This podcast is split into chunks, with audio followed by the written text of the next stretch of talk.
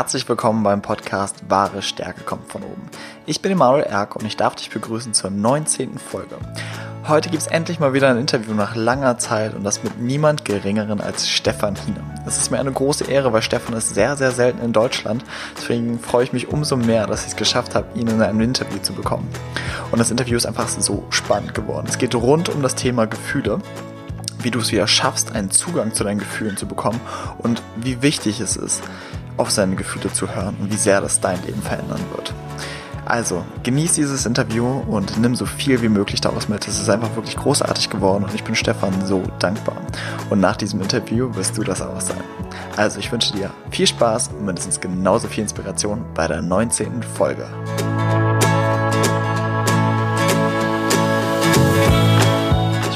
So sehr, heute hier mit Stefan Hine sitzen zu dürfen. Eine wirklich beeindruckende Persönlichkeit. Stefan ist ehemaliger Mountainbike-Profi, Coach, Bestseller-Autor und spiritueller Lehrer. Auch wenn er wahrscheinlich selbst nicht so genannt werden will. ähm, er ist einfach eine wirkliche Inspiration für viele Menschen. Und ich möchte dieses Interview eigentlich direkt mit deinem Zitat starten. Nämlich das Zitat, keines meiner Worte ist wahr, bis es dich berührt. Ich finde dieses Zitat so toll und würde mich freuen, wenn du ein bisschen mehr dazu erzählst. Wie bist du darauf gekommen? Was meinst du mit dem Zitat genau? Oh, da fängst du mit einer schwierigen Frage an, das weiß ich nicht mehr. es, es war irgendwann klar, ähm, dass es nicht.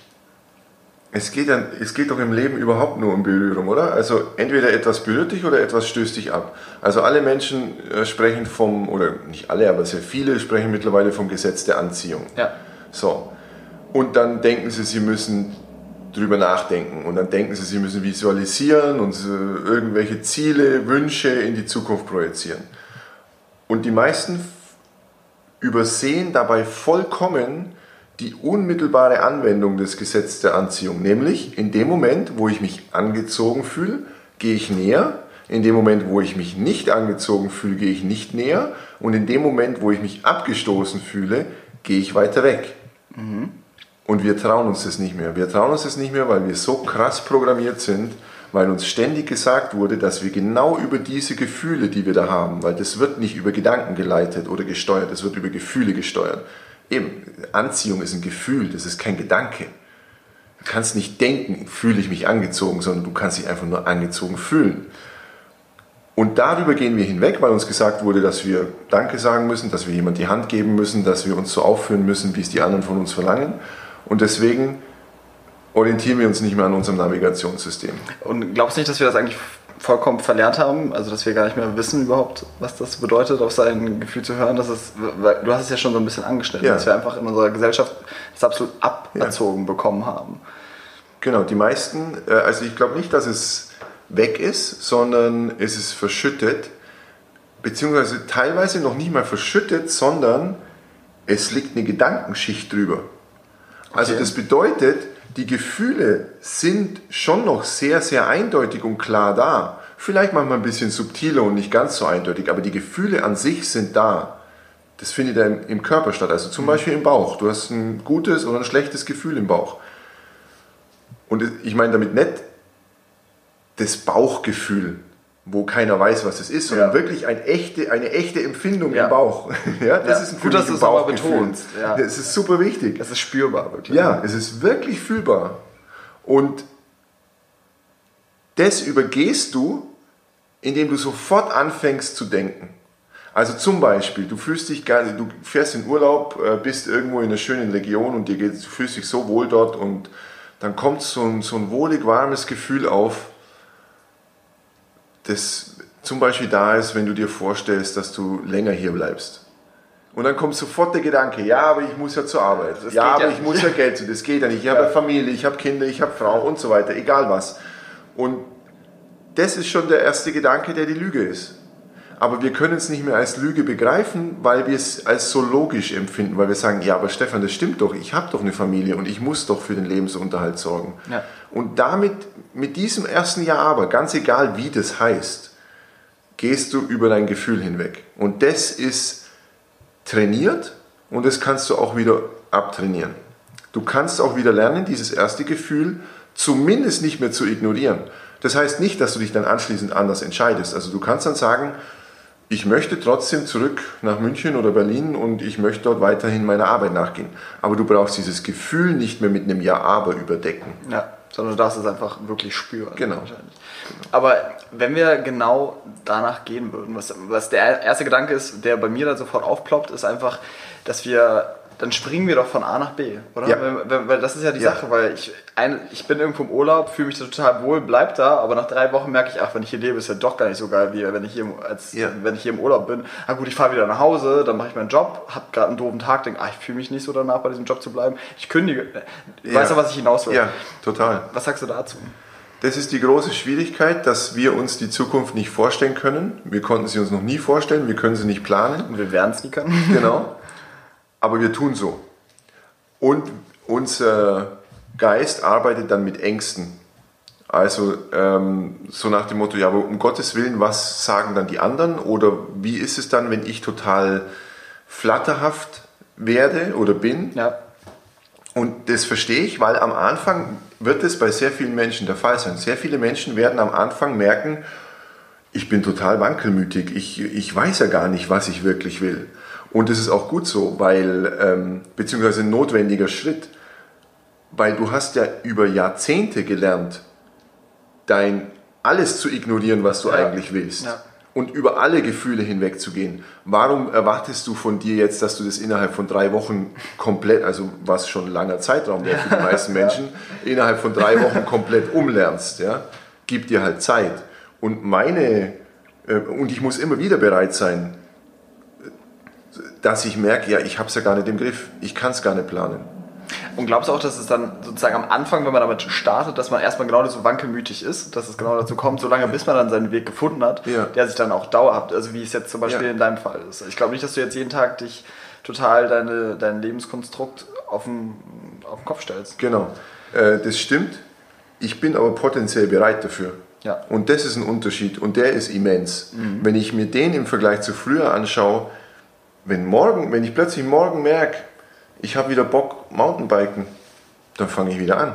Ja. Ja, aber sowas von 100%, definitiv. Ja. Und ich investiere wieder voll in Material und Kleidung und Ausrüstung und Trainingsplan und alles Mögliche. Ich bin bereit für Veränderung. Und das ist das, wofür die meisten Menschen nicht mehr bereit sind. Wir haben ein komplett abgefahrenes Konstrukt, vor allem auch mit diesem gesamten Ausbildungssystem. Ja, also du gehst in die Schule, da ist klar, aha, von 6 bis 18 oder irgendwie sowas in dem Bereich, je nachdem auf welche Schule du gehst, das ist deine Lernphase. Ja? Manche schließen dann noch eine Ausbildung oder eine Uni an und dann sagen sie, ah, okay, das ist dann auch noch Lernphase und die wird dann entsprechend verlängert, bis du 20 bist oder 25, 30, je nachdem. So. Und dann denken wir, dann hat sich das Lernen mal erledigt und wir können was, wir sind wer und jetzt machen wir das. Ja. Die nächsten 30 Jahre. Und das ist ein Wahnsinn, das ist total verrückt. Vor allem, ich meine, du machst jetzt hier einen Podcast, sowas gab es einfach vor 10 Jahren noch nicht fertig. Ja. Ja, und vor 20 Jahren garantiert nicht. Also vor 10 Jahren gab es vielleicht schon die ersten fünf. so. Und wenn du mit der Haltung rangehen würdest, dass du sagst, ja, aber ich habe doch ausgelernt. Ja, also das heißt, ein 35-Jähriger Klar. kann keinen Podcast machen, Weil weil, er der hat- kennt ihn nicht. Ja, das hat er ja nicht gelernt. Und in der Haltung sind ganz viele, nicht nur Beamte, weil wir immer so auf die Beamte schimpfen, ja. Klar, öffentlicher Dienst ist von dem Virus ziemlich äh, befallen, aber auch in anderen Firmen. absolut. Andere Bereiche. Ein Maurer, der hat eine Mauer noch nie anders gebaut. Warum sollte er es neu lernen? Ja, ein Fliesenleger, egal. In allen, das zieht sich durch alle Bereiche durch. Wieso? Haben wir schon immer so gemacht. Ja, wir haben halt neue Technologien, wir haben halt plötzlich neue Erfindungen. Alles, was ich mache, ich habe nichts davon in der Schule gelernt. Nichts, aber wirklich keine einzige Sache, die ich aus der Schule mitgenommen habe, wo ich gesagt, sagen könnte, ja, aber das hilft mir so enorm. Noch nicht mal das, was ich jetzt mache mit Schreiben, weil in Deutsch hatte ich immer eine 4. Also dieses ganze System, was wir da darüber gelegt haben, ist total abartig und pervers und wir merken es nicht. Im Gegenteil, wir verteidigen es sogar noch. Ja. Nicht nur für uns, sondern auch für unsere Kinder und denken, ja, aber wenn du ordentliche Ausbildung machst und gut studierst und damit einer guten Note rauskommst, dann wirst du Karriere machen. Nee, vergiss es. Die ja. Zeiten sind erstens längst vorbei und selbst wenn das früher gestimmt hat, hieß es noch lange nicht, dass du deswegen glücklich bist. Was hältst du überhaupt von Ausbildung und Studium? Also, weil, weil es gibt ja viele, die sagen, ich weiß nicht, was ich machen will, studiere ich erstmal BWL. Oh. so dieses äh, Generalstudium. Oder sagst du, das ist absoluter Quatsch? Würdest du jemand davon abraten? Außer das Nö. fühlt sich natürlich für ihn richtig an. ich würde ich würd nicht davon abraten. Die Frage ist immer nur, was willst du erreichen? Wir hinterfragen viel zu selten unsere Motivation. Und dann machen wir noch einen Schritt nicht, selbst wenn wir unsere Motivation hinterfragen. Also ein klassisches Beispiel ist, ähm, du weißt gar nicht, warum du das machst. Wenn du dich hinterfragst, sagst du, ja, ich will erfolgreich sein. So. Und den nächsten Schritt machen die wenigsten. Was ist denn Erfolg? Und dann sagen, ja, viel Geld, das und Karriere, Ansehen und so weiter. Ja, und was ist das? Und da kommen die meisten dann schon überhaupt nicht mehr klar, weil sie gar nicht wissen, was das ist. Das ist einfach nur ein Konstrukt, das ist einfach nur ein Gedankenbündel. Ja, Erfolg bedeutet Geld haben. Ja, okay, und was hast du dann? Ja, dann kann ich auf eine Insel fliegen. Ja, Moment, warum fliegst du dann nicht jetzt auf eine Insel, wenn du eigentlich auf eine Insel fliegen willst, ja. um Urlaub zu machen, vielleicht sogar lebenslang? Ja, kannst du einfach jetzt, ja, nee, du willst ja im Luxus leben. Bist du dir sicher? Also, und warum? Also, was gibt dir dann der Luxus?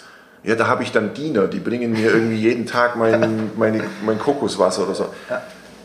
Wir verstehen nicht, dass der Punkt, um den es uns geht, immer Gefühle sind.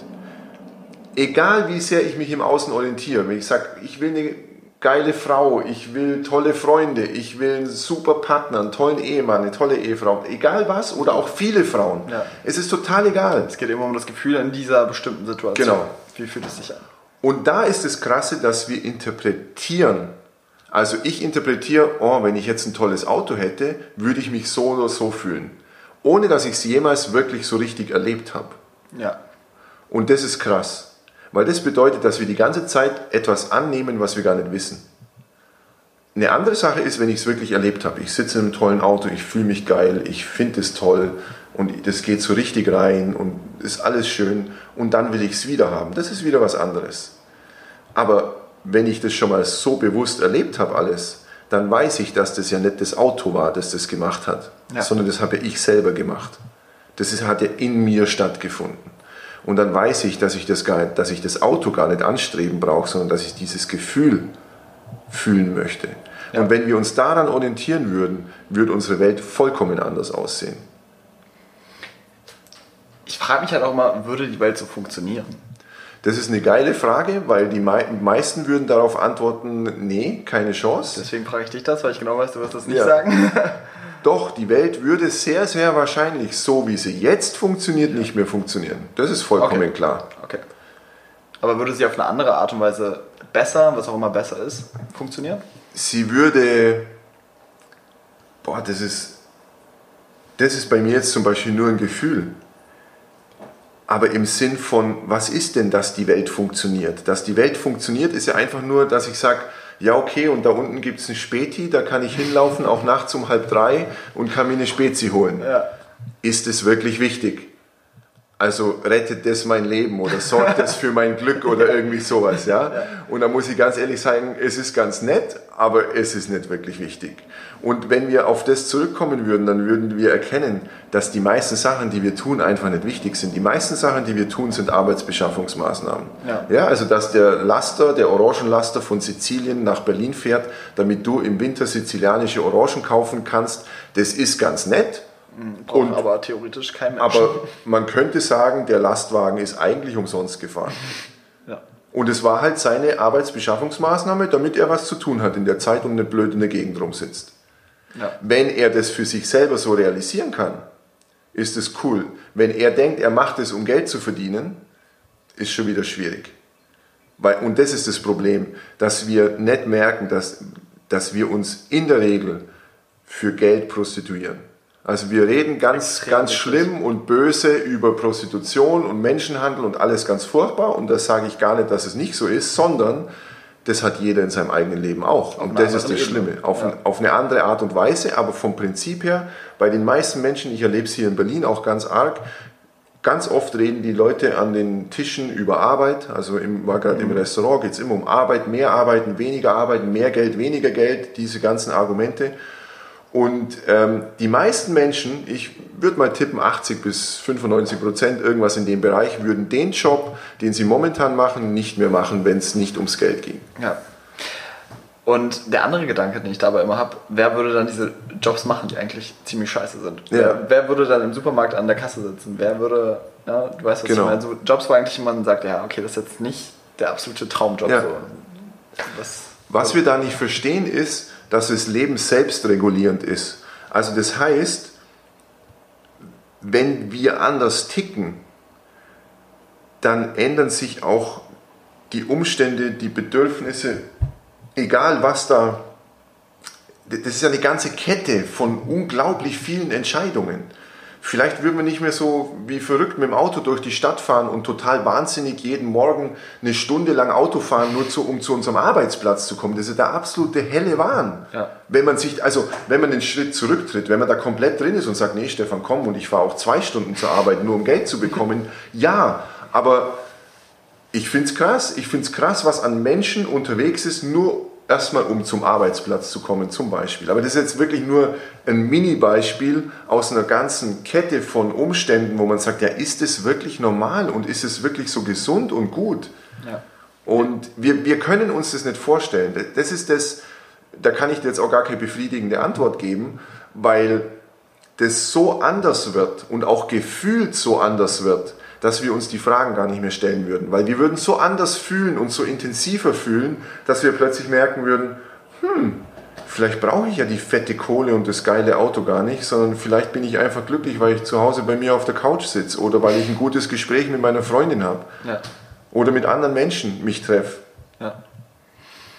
Lass uns mal beim Thema Gefühle darauf eingehen, wie, wie schaffe ich es denn überhaupt wieder zu fühlen? Weil gerade, ich glaube, das ist besonders ein Männerproblem, die halt in der Kindheit das gelernt haben, Männer müssen stark sein, Männer dürfen nicht weinen, halt das Übliche. Wie schaffen die es überhaupt wieder einen Zugang zu, zu bekommen zu ihren Gefühlen, das überhaupt zu wieder, wieder zu fühlen? Weil es gibt wirklich Menschen, die einfach sagen, ich spüre mich selbst fast gar nicht mehr. Und die gleichen das natürlich auf irgendwelche anderen Art und Weisen dann aus. Aber was würdest du denen für einen Tipp geben? Wie findest du wieder einen Zugang zu den Gefühlen? Wie schaffst du es eben, diese, diese Gedankenmauer, die da drauf liegt, runterzuschaufeln? Also ich würde als erstes liebend gerne widersprechen, dass es ein Männerproblem ist. Ja. Das ist und zwar nicht deswegen, ich verstehe, warum du das sagst. Äh, es ist- Der Grund ist ein ganz anderer. Äh, Ich werde davon auch von vielen Frauen äh, missverstanden und die schimpfen mich dann anschließend nach solchen Aussagen. Nur, es ist einfach Fakt. Jeder Mann und auch jede Frau ist immer noch in der Regel bei einer Frau aufgewachsen, nicht bei einem Mann. Ja. Meisten, in den meisten Fällen sind die Väter immer noch abwesender als die Mütter. Und das ist nicht ein reines Männerproblem zu fühlen. Weil wenn die Männer, die bei Frauen aufwachsen, das von ihren Müttern nicht aberzogen bekommen würden, dann könnten sie immer noch fühlen, genauso Ja. wie die Töchter. Ja, sehr guter Punkt. Die Söhne genauso wie die Töchter. Der Witz ist, diesen Satz sei doch nicht traurig, den sagen nicht nur Männer. Stimmt. Und den sagen auch nicht nur Väter zu ihren Söhnen, den sagen auch Mütter zu ihren Töchtern. Und das ist nicht nur der eine Satz, sondern es sind ganz viele Sätze. Stell dich nicht so an, fühl dich nicht so auf, brauchst doch nicht traurig sein, ähm, musst doch keine Angst haben und so weiter. Das sind Gefühlsausredungssätze. Ja, das sind, man, man redet den Kindern die Gefühle aus, die sie gerade haben. In dem Moment, wo die Gefühle da sind, sagt man, nee, stimmt nicht, du fühlst falsch. Oder du brauchst nicht so fühlen, obwohl du gerade so fühlst. Ja, Und äh, du warst ja dabei, ich hatte da beim Retreat eine große Diskussion zum Thema Wut. Ja. Und die Frau hat es einfach nicht verstanden, dass ich in dem Moment, wo ich wütend bin, nicht drüber hinweggehen soll. Und das ist nämlich das Lustige, das machen die spirituellen Menschen dann auch wieder. ja. Sie denken, sie dürften das Gefühl, das sie jetzt gerade haben, nicht haben. Und erfinden spirituelle, esoterische Formeln, um es zu begründen oder zu, wieder zu verdrängen und sagen, ja, aber Stefan, du musst doch mit dem irgendwann mal Frieden schließen. Nee, muss ich erstens nicht. Zweitens, Frieden schließen tue ich mit dem dann, wenn es dran ist. Das heißt, wenn in mir plötzlich Frieden ist und kein Krieg mehr. Ganz einfach. Und solange ich wütend bin, bin ich wütend. Und wenn ich die Wut endlich wirklich so fühle, wie sie ist, und das ist jetzt meine Antwort auf deine Frage, das ist eine Körperempfindung, das ist kein Gefühl im Kopf. Die Wut hat keinen Namen. Wut ist nur etwas, was ich im Kopf mache. das Gefühl findet wahrscheinlich im Bauch oder ja, irgendwo in der Körpermitte. Irgendwo Körpermitte, je nachdem. Jeder hat das auch vielleicht anders. Ja? Keiner weiß, warum er als Kind gelernt hat, dass das Wut ist und woher das den Namen hat. Kann sein, dass du das im Halsbereich fühlst, ich im Bauchbereich, potenziell ja. möglich. Aber das ist die Originalempfindung, um die es geht. Und die wollen wir nicht haben, aus irgendeinem komischen Grund, weil wir sie verurteilen. Woher kommt dieses Urteil? Weil man uns gesagt hat, brauchst nicht haben. Doch, brauche ich gerade haben, habe ich auch gerade und ich bin gerade wütend. Und das Geile ist, was dabei passiert. Wir denken, oh Gott, dann bin ich für immer wütend oder oh Gott, dann bin ich ein schlechter Mensch. Und es ist viel krasser. Beispiel Wut ist so ein, so ein schönes Beispiel. Wenn du richtig, richtig wütend bist und komplett in die Mitte von diesem Gefühl gehst, merkst du plötzlich, wow, Wut hat echt eine starke Klarheit. Also die Menschen projizieren dann immer, die haben dann vielleicht Angst. Also in Berlin könnte ich mir vorstellen, da kennt man so bestimmte Viertel, wo wütende Menschen sind zum Beispiel. ja? Und da hat man Angst und dann sagt man, um Gottes Willen, nee, da möchte ich nicht hingehen, weil die sind alle ziemlich wütend. Das ist keine echte Wut, das ist immer noch verdrängte und unterdrückte Wut. Echte Wut, wo der Mensch, der, auch der Mann, wirklich bereit ist, die komplett zu fühlen und zu sagen, wo bin ich gerade wütend und wo ist es geil und wo fühle ich das in meinem Körper gerade. Ja der holt kein Messer raus. Der braucht es nämlich nicht der bleibt mehr. Bei sich. Der bleibt bei sich und der ist super stark. Der ist so stark, dass er mit dieser Bereitschaft, dieses Gefühl zu fühlen, komplette Galaxien verschiebt. Die anderen lachen ihn vielleicht aus oder finden das uncool und vielleicht sagen sie, er ist ein Mädchen oder sowas. Aber der Typ, der ist plötzlich so bei sich, dass keiner mehr ihm wirklich was anhaben kann. Ja. Aber da musst du wirklich bereit dafür sein. Und was sagst du, weil ich glaube, auf was auch die, die Frau hinaus wollte, war auch so ein bisschen von wegen, wie kannst du dich so lange auf dieses Gefühl fokussieren? Ja. Ich glaube, sie hat es ja auch verstanden, von wegen, dass es bei dir über zehn Jahre du tagtäglich vom Ja, was, was ja nicht stimmt. Klar. Ja. ähm, was sagst du dazu, dass man ja auch ein bisschen entscheiden kann, wo, wo ist mein Fokus? Ich könnte jetzt zum Beispiel, wenn wir eine Elternbeziehung nehmen, ich kann mich natürlich darauf fokussieren, wie wütend ja. ich darauf bin, auf welche Fehler sie gemacht haben. Oder ich sage, ich gehe in die Dankbarkeit, kennst du ja alles, ich gehe ja. in die Dankbarkeit für das, ja. was sie, sie haben ja auch vieles Gutes getan. Ja. Was sagst du dazu? Wie, wie soll ich da differenzieren? Oder sagst du einfach so, das Gefühl, was gerade am stärksten ist, den gebe ich mich hin? Ja, noch geiler finde ich zum Beispiel, äh, ich muss mich gar nicht auf meine Eltern fokussieren, weil meine Eltern sind ja gar nicht mein Leben. Mhm. Mein Leben ist ja das, was jetzt hier stattfindet. Da sind meine Eltern gar nicht präsent, da brauche ich gar nicht über die nachdenken. Entsprechend brauche ich weder den Fokus auf meine Dankbarkeit legen, dass sie mich so lange unterstützt haben und dass sie so tolle Eltern waren, noch auf meine Wut, dass sie so scheiße Eltern waren oder so schlechte Eltern. Ich brauche mich gar nicht darauf konzentrieren. Ich konzentriere mich auf das, was jetzt hier ist. Das ist ein großer Fehler, den ich ähm, über Jahre gemacht habe ich habe immer gedacht, ich muss da noch irgendetwas heilen. Oder ich muss bei mir was heilen oder bei denen was heilen oder sie müssen sich verändern oder ich muss mich verändern. Keiner muss sich verändern. Das ist das Krasse. Die Veränderung geschieht dann nämlich von ganz alleine auf dem Weg. Wenn ich bereit bin, und das war der Weg für mich, und das hat die Dame nicht verstanden, dass ich erstens mir erlaube, wütend zu sein. Das ist erst eine relativ neuere Entwicklung bei mir. Okay. Und dass ich den Fokus überhaupt nicht mehr dorthin gebe. Das mache ich schon länger, dass ich einfach sage, ich lebe mein Leben und nicht das Leben meiner Eltern und auch nicht das, was meine Mutter denkt oder was mein Vater denkt. Und das ist für mich Freiheit. Da fängt die an. Und das ist der Weg, den sich die meisten Menschen nicht trauen, weil wir so krass konditioniert sind, dass wir sagen, ja, aber du musst doch das äh, zumindest ein bisschen recht machen deinen Eltern. Nee, also keine einzigen, kein einziges 0,1 Prozent muss ich es meinen Eltern recht machen. Ich kann genau das Gegenteil machen und nicht aus Trotz. Früher habe ich das aus Trotz gemacht, sondern weil es mich dahin zieht. Ja. Weil ich merke, ich habe ich hab so ein Freiheitsding in mir und ich will einfach weg und raus. Mhm. Du siehst auch, also du in deinen, du meinst auch mal, wir haben eigentlich gar keine Verantwortung unseren Eltern gegenüber. Ja, das das wäre super schräg. Also wie, wie soll das laufen? Wann hast du dem zugestimmt?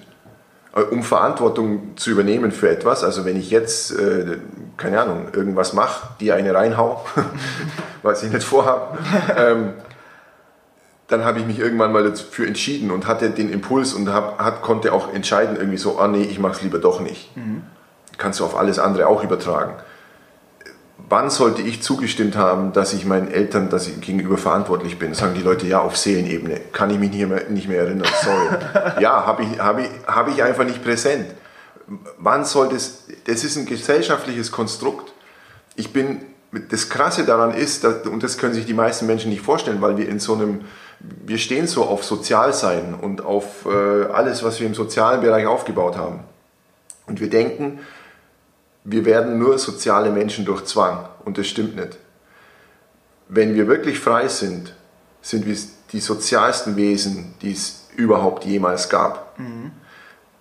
Nur, wir haben eine Idee von Moral und von Werten und wir versuchen die anderen überzustülpen, bevor wir, sie, wir selbst sie leben. Und das ist das Problem. Dadurch wir bekommen ein Menschenbild, das vollkommen abgefahren ist, weil das bedeutet doch, wenn ich davon ausgehe, dass es einen Zwang geben muss oder dass ich Verantwortung habe jemand gegenüber und dass ich das auch artikulieren muss und sagen muss, Stefan, du bist doch deinen Eltern gegenüber verantwortlich. Warum mache ich das? Weil ich davon ausgehe, dass der Stefan nicht von Haus aus ein guter Mensch ist. Mhm. Wenn ich davon ausgehe, habe ich ein scheiß Menschenbild. Also muss ich auch ein schlechtes Bild von mir haben. Ja. Weil ich kann nicht sagen, alle anderen Menschen sind böse, nur ich bin gut. Warum soll ich die einzige Ausnahme sein? Komisch. Ja. Also ist die Frage, was hab, warum habe ich so ein schräges Menschenbild? Warum ich gehe davon aus, dass alle anderen scheiße sind? Und warum habe ich vor den Menschen Angst? Und wenn ich das auflöse und realisiere, wow krass, hey, vielleicht könnte es sein, dass der Mensch im Kern gut ist. Oder zumindest nicht scheiße. Was ja schon ein, ein, erster, ein erster Unterschied wäre. Selbst neutral wäre schon cool. Und dann brauche ich über sowas nicht mehr diskutieren, weil dann merke ich plötzlich, dass ja jeder Mensch aus sich heraus einfach lebt. Eine, eine sich eigene Moral hat, die man ihm nicht überstülpen muss, wo man nicht sagen muss, schau mal Stefan, wenn du das machst, passiert das und deswegen will ich das nicht, dass du das so machst, sondern ich merke das von mir aus, von selbst und ich werde auch auf eine gewisse Art und Weise gesteuert, die magisch ist. Das habe ich selbst erlebt. Ich habe einem Menschen wahrscheinlich das Leben gerettet, ohne dass ich eine Chance hatte, auch nur einen Gedanken zu haben während dieser gesamten Aktion. Und es ging eine Dreiviertelstunde lang. Echt? Okay. Und sowas kann ich nicht machen. Ich kann nicht sagen, oh Stefan, heute musst du ein guter Mensch sein, heute fährst du mit dem Auto äh, und dann realisierst du plötzlich, dass links irgendwas ist, du weißt noch nicht mal was, obwohl du nie umdrehst, ausgerechnet an diesem Tag drehst du um am Berg gefährlich für dich. Ja, also es hätte dir auch jemand reinfahren können. Du fährst zu dem, du merkst, der ist vollkommen fertig, seine Frau ist noch dabei. Du sagst, hey, äh, ich sehe ja, wie schlecht es dir geht. Ich fahre dich jetzt, bevor ich einen Krankenwagen hole, weil der braucht ewig, fahre ich dich jetzt einfach runter und äh, gebe dich beim Hubschrauber ab. Fertig. Ja, also ich fahre ja. zur nächsten Apotheke und äh, ruf den, ruf den Notarzt. Ähm, und so ist es tatsächlich passiert. Und ich hatte die ganze Zeit keine Wahl.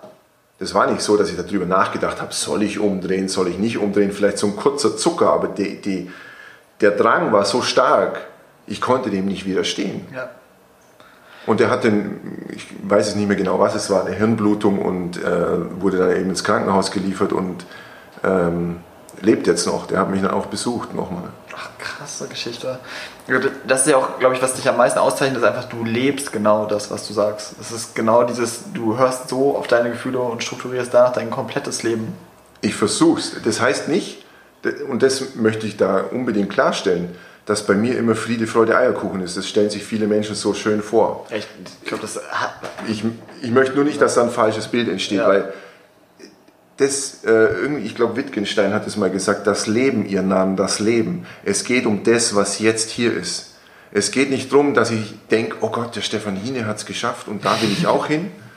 Es geht auch nicht darum, dass du denkst, Tony Robbins hat es geschafft und da will ich auch hin. Vollkommen egal, wer das ist oder Eckhart Tolle.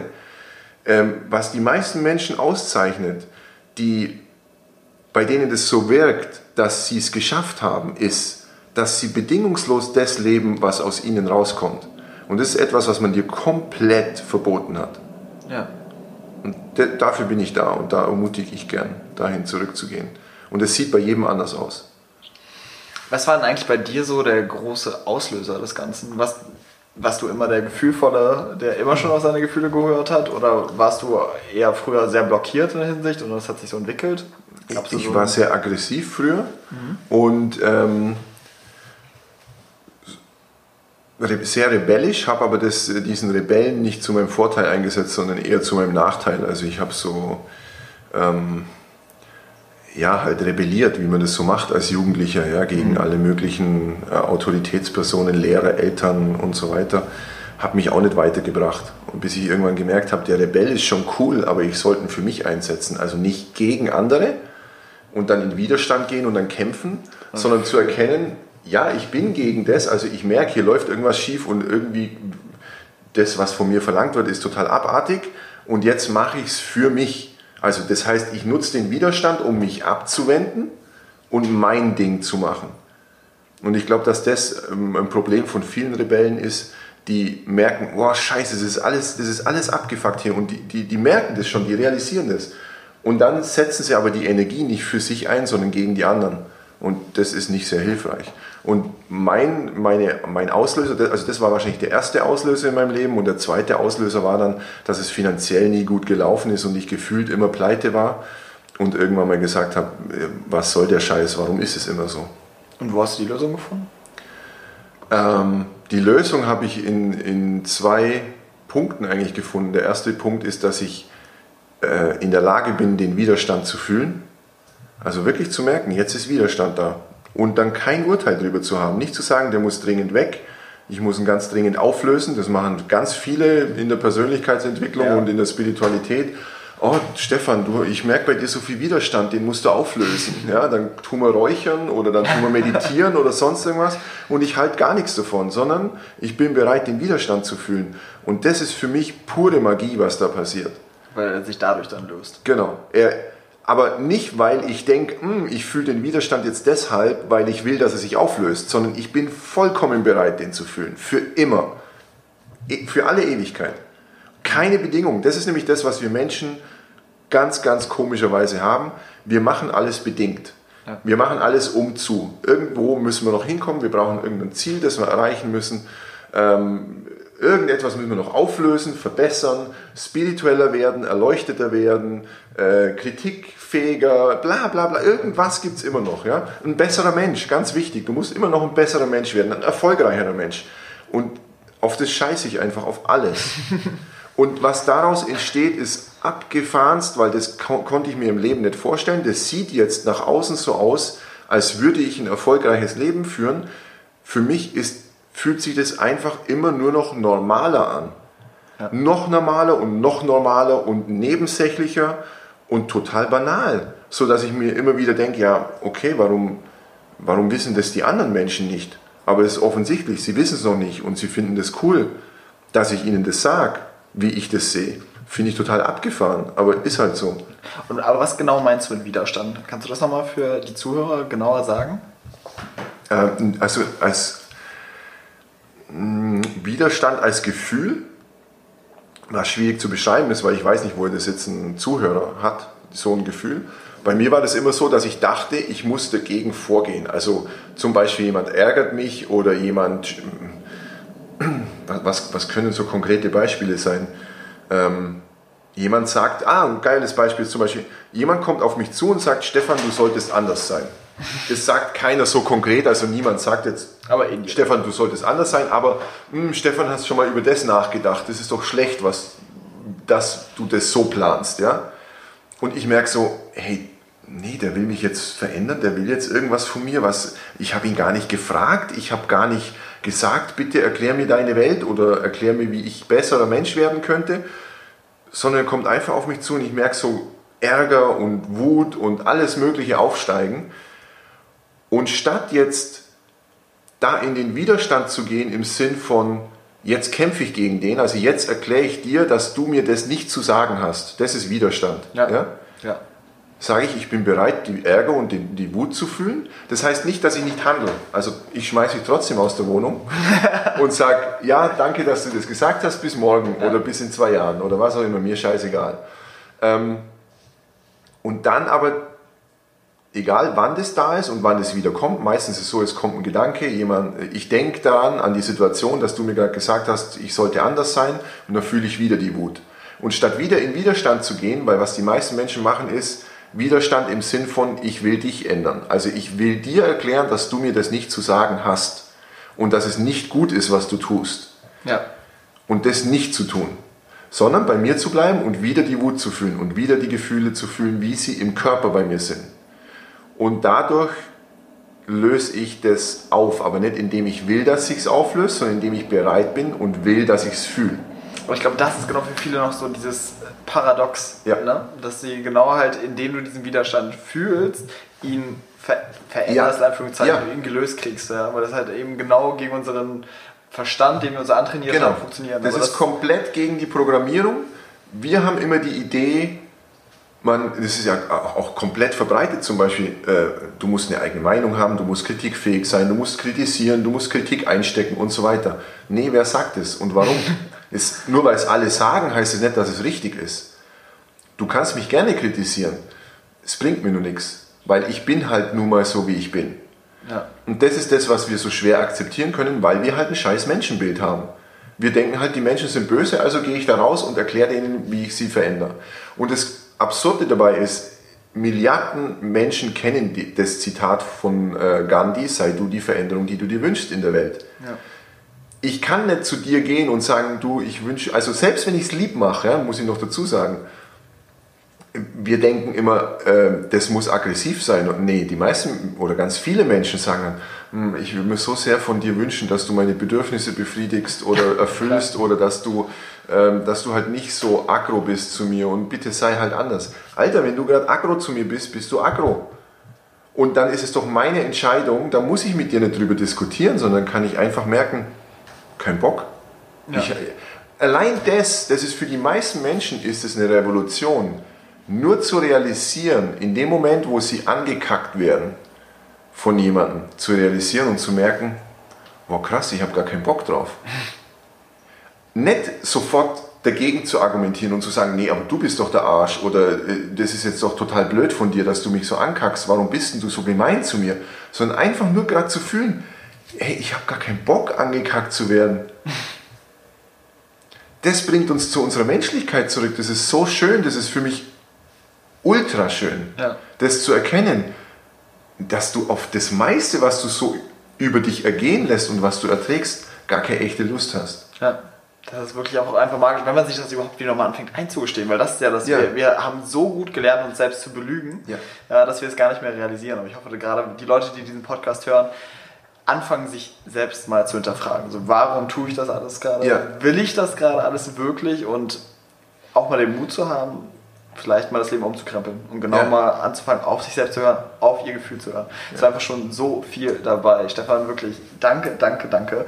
Ich möchte dir noch meine kurzen Abschlussfragen stellen. Ja? Und meine erste Abschlussfrage ist eigentlich ganz, ganz klassisch: Deine drei Top-Buchempfehlungen. Was sind so Wow. die Bücher? Ich weiß, eine sehr schwere. Du darfst auch nur ein Buch nennen, auch zehn, ganz wie, wie, wie du dich fühlst, Stefan. Ich habe da gar nicht so, ich überlege gerade sehr intensiv, ähm, welche Buchtipps ich haben könnte. Ich kann, oh, ich habe so viele gelesen. Ich möchte was, äh, muss auf was anderes eingehen, unbedingt. Ja. Ich habe früher Bücher gelesen und war total berührt davon. Und dann habe ich was gemacht, was sehr schräg war. Ich wurde entweder neidisch oder habe gedacht, der hat recht und ich muss jetzt so machen wie er. Statt zu erkennen, um was es, was es wirklich geht, ist die Berührung, die ich fühle, während ich dieses Buch lese. Das habe ich komplett übersprungen. Ja. Und das war sehr abgefahren. Also da möchte ich jedem den Tipp geben, egal ob das Bücher, Videos, Filme, vollkommen wurscht, Internet, YouTube, Podcasts, wa- was auch immer das ist. Realisiere, dass es dir nicht darum geht, so werden zu wollen wie der. Also der, der den Podcast jetzt toll findet, der will nicht werden wie du und auch einen Podcast machen, sondern der liebt diese Energie, die du hast, wenn du in deinem Element bist. Ja. Das ist das Geile. Und dann such den Bereich, wo du in deinem Element bist. Das muss nicht Schreiben sein, das muss auch nicht Podcast sein, das kann was ganz was anderes sein. Das kann Sport sein, das kann ein, ein bestimmter Job sein, den du gern, wirklich liebend gerne machst. Ja? Und mir fällt eigentlich nur ein Film ein, den ich super gern empfehle, weil es für mich definitiv der beste Film aller Zeiten ist. Das ist Revolver Cool. von Guy Ritchie. Ja. Vollkommen unterschätzter Film, komplett durch die Kritik durchgerasselt. Äh, hat keiner realisiert, dass es den überhaupt gibt. ähm, erst oberflächlich ist es so ein Gangster-Ding, mit aus dem Gefängnis rauskommen und dann Casino, tralala, diese ganze Welt, äh, Mafia-Bereich und so. Und tatsächlich geht es um was vollkommen anderes. Der ist so geil. Super. Und ich finde deinen Tipp fast besser als eine Buchempfehlung. Sogar, ich finde ihn besser. Wirklich eine sehr, sehr gute Herangehensweise und wirklich sehr gut, um das Ganze mal zu hinterfragen. Weil genau was du ansprichst, dabei erwische ich mich selbst auch oft genug. Mhm. Dass man Bücher liest und denkt, ich muss ja jetzt mein Leben wieder umkrempeln, ja. weil der sagt ja, ich muss es ja ganz anders machen. Ja. Ich muss jetzt über eine Positionierung neu nachdenken. Ja. Oder was weiß ich. Deswegen ist es, glaube ich, echt gut, mal das von deiner Perspektive aus zu sehen. Meine nächste Frage ist, was ist so deine wichtigste Weisheit, nach der du dein Leben lebst?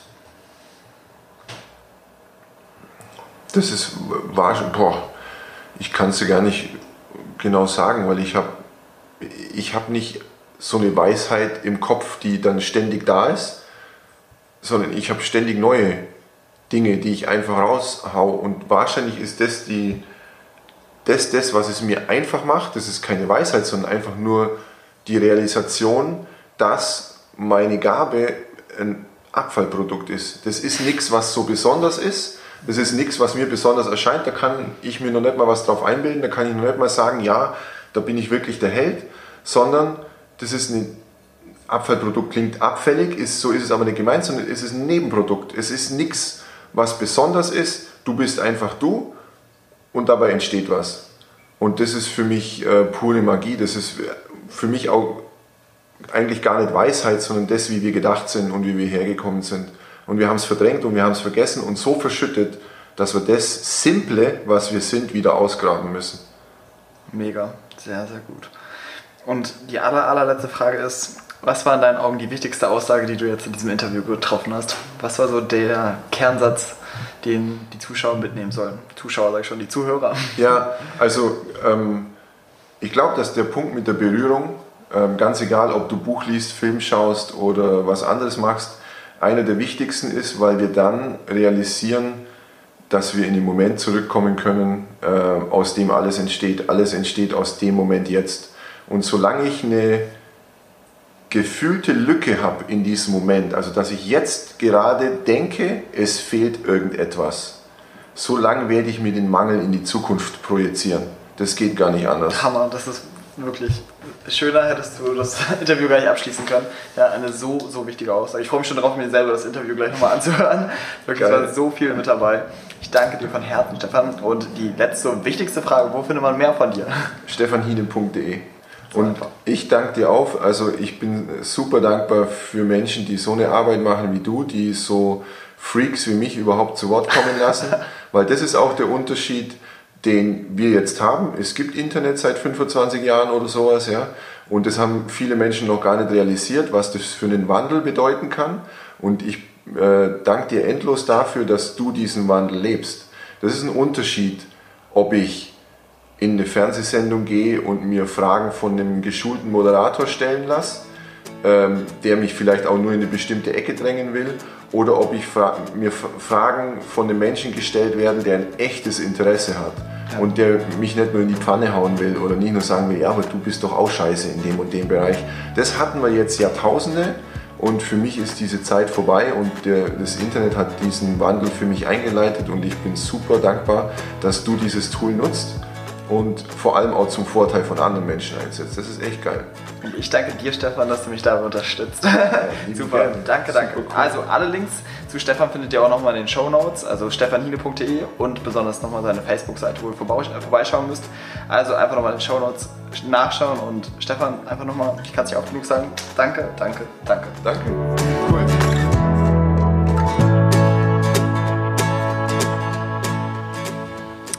Freue mich sehr, dass du das Interview bis zu Ende angehört hast und ich hoffe, du konntest wirklich viel daraus mitnehmen.